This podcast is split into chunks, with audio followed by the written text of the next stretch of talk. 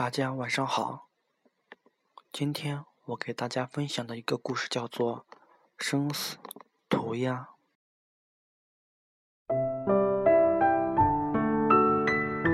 听说很多人都有过这样的经历：在遇见那个对的人之前，生无可恋，觉得若是孤独的过完剩余的一生，也没有什么不可以。而那个人一出现，就会治好你所有的伤。安遇见苏之前，便觉得自己是被全世界遗弃的人。安是一个不出名的年轻画家，社交低能，轻度失语。他的瞳孔是深褐色的，很迷人。可惜的是，他几乎从来不会直视任何人的眼睛，所以。很少有人知道，母亲早早去世，父亲重新结婚生子，过上了幸福悠然的生活。父亲拒绝回忆，当然也拒绝看望安。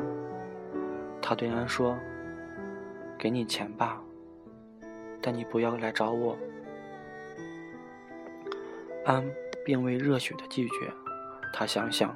不打扰，也是美满的结局。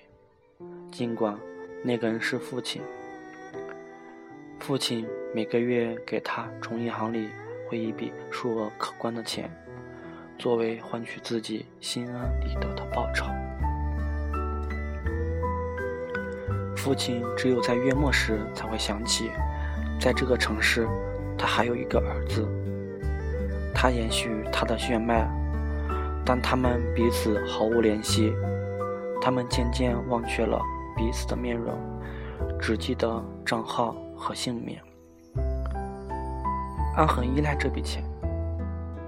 从大学退学后，他并未找工作，每个月去取钱，悲哀的拿着钱买多很多不需要的东西，用漫藤花纹的纸，黑色的雨衣。容易破碎的玻璃杯，一些漂亮的帽子，他心安理得的花着这些钱，也不曾担忧过，倘若有天父亲不再汇钱给他，该如何存活？他一直活着，随心所欲，典藏过去，忽略未来，内心觉得生死是上帝考虑的事。他在城南租了一套平房。简陋、简洁，像艺术家一样过离群居所的生活。房间里的门窗紧闭，好像与妖娆的人间划清界限。客厅里一面硕大的镜子，两米高，一条裂缝刺眼而又残忍地横在中间，却不粉碎。像一阵激烈又暧昧的闪电，在梦境中熠熠生光。房子外的墙壁本是一块斑枯的石板，像很多张脸，恶人的脸，被他画满夸张的涂鸦。他画一种紫色的雏菊，一片片嚣张的花，骄傲地开着。他用很多时间。把紫色的染料涂在墙上，画的那样认真，仿佛到最后像神笔马良那般一切成真。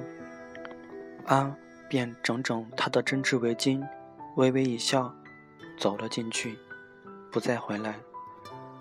他被全世界抛弃，所以他是世界上最孤独的人。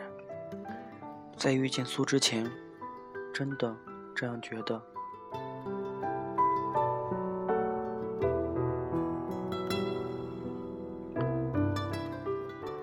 家旁边是一个废弃的工厂，他想让这大朵的紫色雏菊盛开得更加茂密、悠远，从他家的墙壁开始蔓延，包围这个城市。这个念头让他无比兴奋，好像终于有了生活的目标。这件事让他觉得活着略有意义。相比过去的行尸走肉，他享受此刻。那天，他站在护卫的窗边，仔细地为雏菊上色，油彩弄脏了他的脸，顾不上去擦。他朝左看，苏在微笑。他永远记得那一天的场景：阳光蓬勃跳舞，欲望生长，有一种隐秘的力量。苏苍白的脸被阳光盖上一层金色，硕长的身段大衣裹着，穿一双旧靴子，风尘仆仆，向远方赶来的信使。安问：“你有事吗？”苏回答：“能不能收留我？我没有别的地方可以去。”安继续作画，并不看他，却又问：“你的家呢？”没有家，为什么？我是一个将死的人，患上严重的心脏病，想一个人静静的离开。我去了很多地方，这几天一直在远处看你作画，喜欢上这座房子上墙壁上的紫海，所以想留在这里。紫海，安在心里默念着这两个字，很美的词。诞生出这个自然出现的陌生人，可以吗？他追问。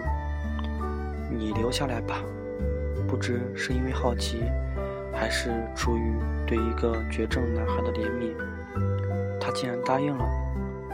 这个突如其来的请求，也许在安孤独的内心深处，是有一些憧憬的。一个人生活那么久，自然也需要人陪伴。而这个鲁莽的闯入人，想必会带来一些改变。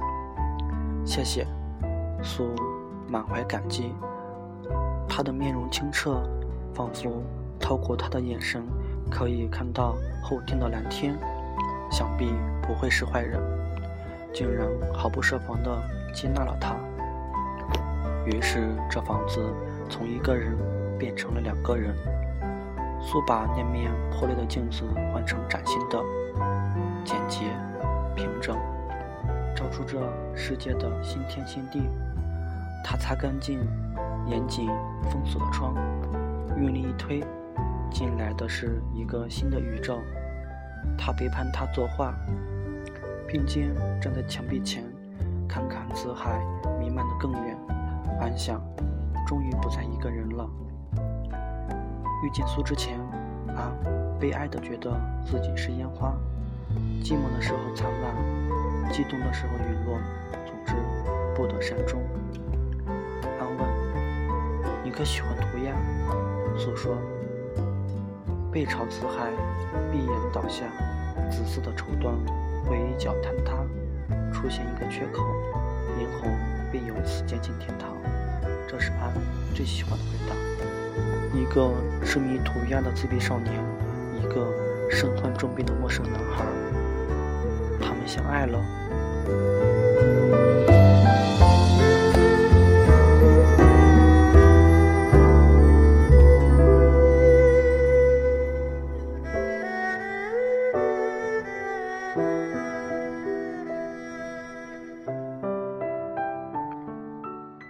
安对哀求并无奢求。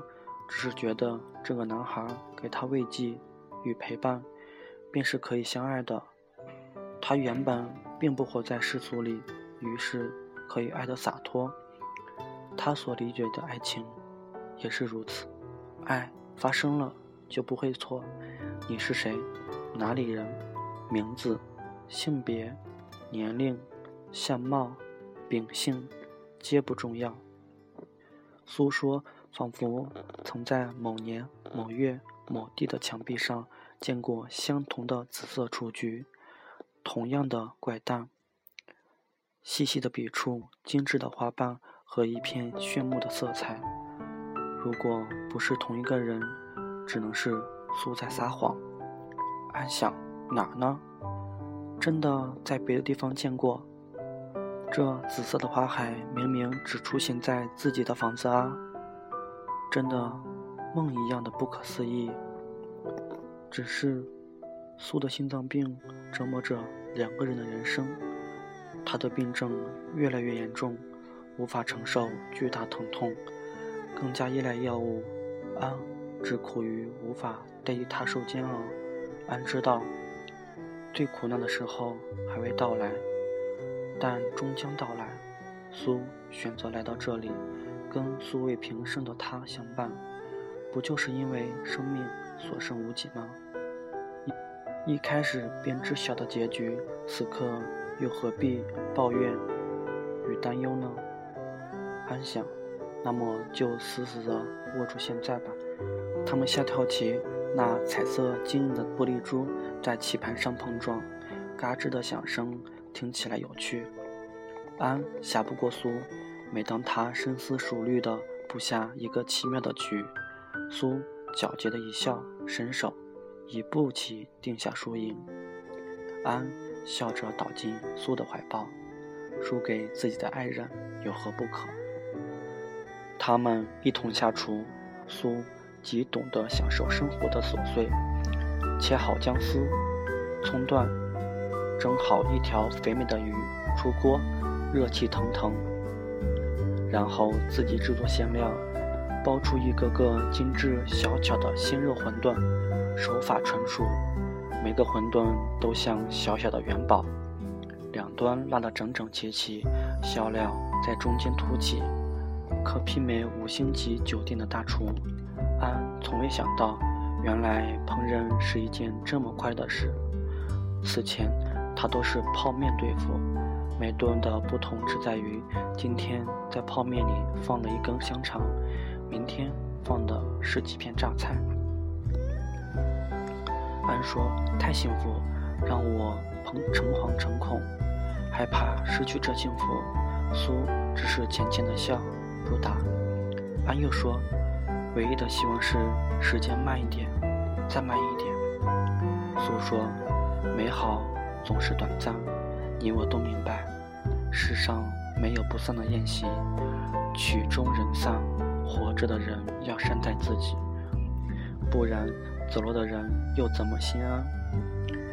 安点点头说：“你并没有给我任何承诺，于是我对未来也毫无念想。现在的幸福已经是上帝赐给我额外的礼物，我不曾拜祭，所以如果有天他要拿去，我也接受。”苏把安抱得更紧，彼此都不想失去。苏没有陪安过完这个冬天。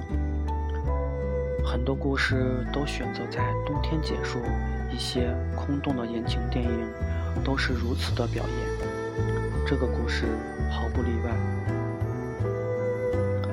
他在一个早晨离开，趁着，好行李，系上一条灰色格子的围巾，推开门，白而刺眼的阳光投射进来，冰凉扑面。安醒了，坐起身，看着他的背影，并不慌张。这一幕在梦境中反复出现过，他已经熟视无睹。你要永远的走了，苏回头答道：“是的，因为爱上你，成为我死去的牵绊，对于你并不公平。我是擅自闯入你生活的人，应该知趣的离开，你便可以少一些痛苦吧。”你可以遐想我活在另一个角落，不必太难过。请原谅我刻薄的自私。我该怎么度过后面的人生呢？诉说，如果死了，就忘记我；如果回来，就一生一世。一生一世，这简洁的四个字，谁能念完？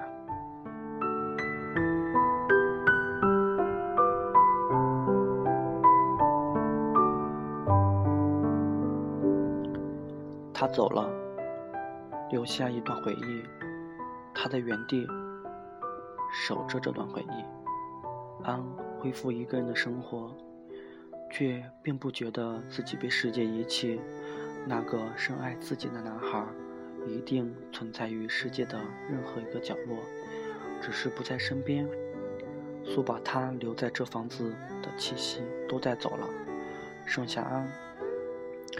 安仍喜欢素色的衣服，灰灰白白，很慌张的颜色，就像一个人的心情，干干净净，无所求，无所爱，也无所恨。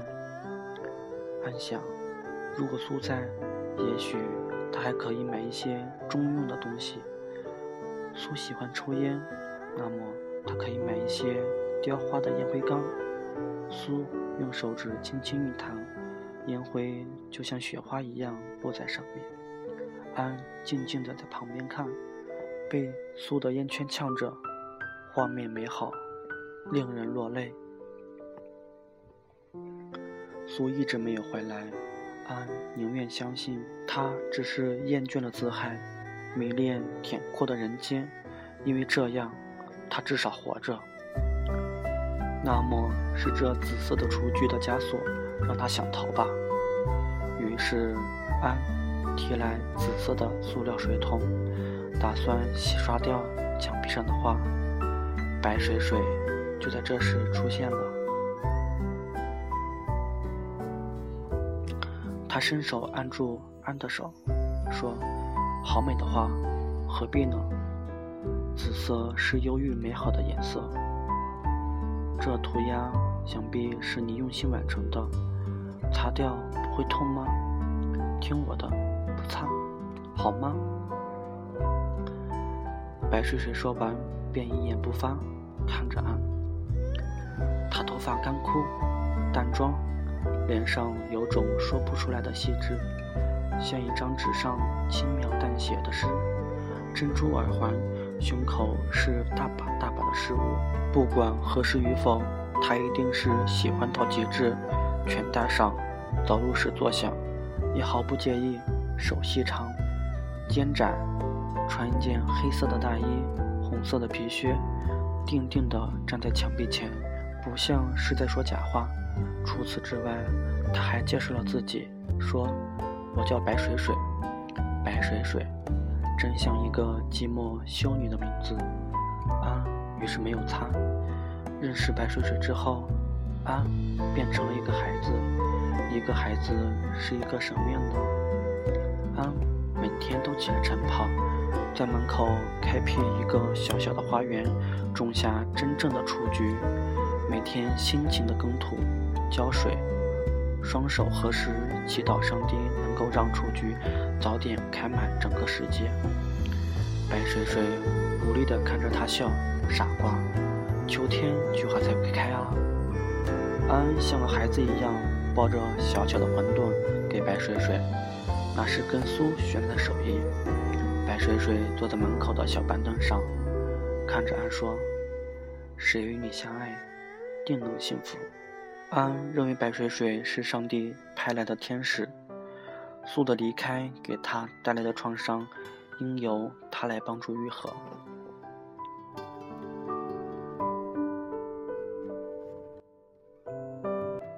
安开始深深的依赖白水水，莫可名状的情感。水水，你会走吗？他道：“你我都知道，天下没有不散的宴席。”每个人的出现都带着自己的使命，完成之后自会离开。安说：“水水，我害怕失去你，你的黑色大衣，你的桀骜之眉，你冷静的眼神，我多害怕又变成那个被世界遗弃的人，一个人被囚禁于此。”白水水微笑，白水水仍然在一个夕阳红艳艳的傍晚离开，他留下信。义无反顾地走了。绿色的信纸上面画满天真的眼睛，写着：“来这里只为找苏，他写信给我，让我来照顾你安好。我帮他做到了。既然他不在，我便走了。”勿念。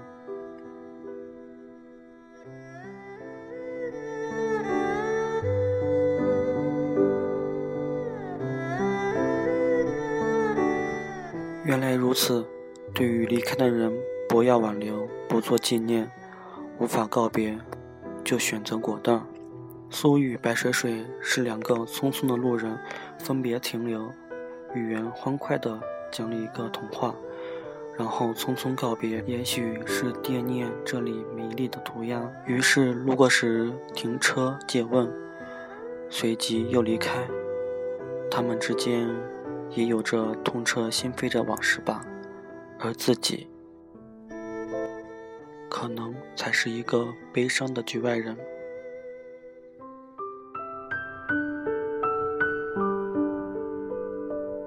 安合上门，背着他的面具，决定离开这座他自己建造的紫色孤城。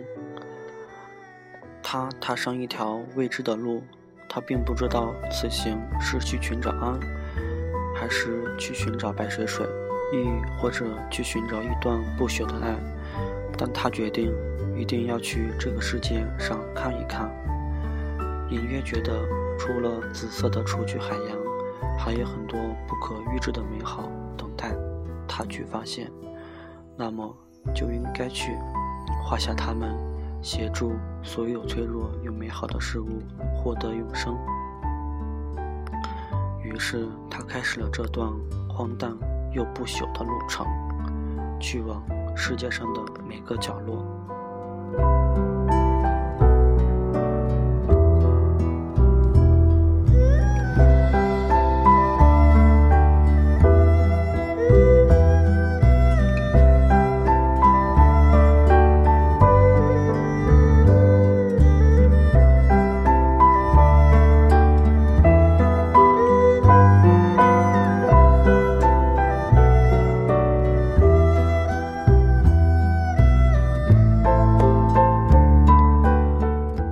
节目到这里就结束了，我们下期再见。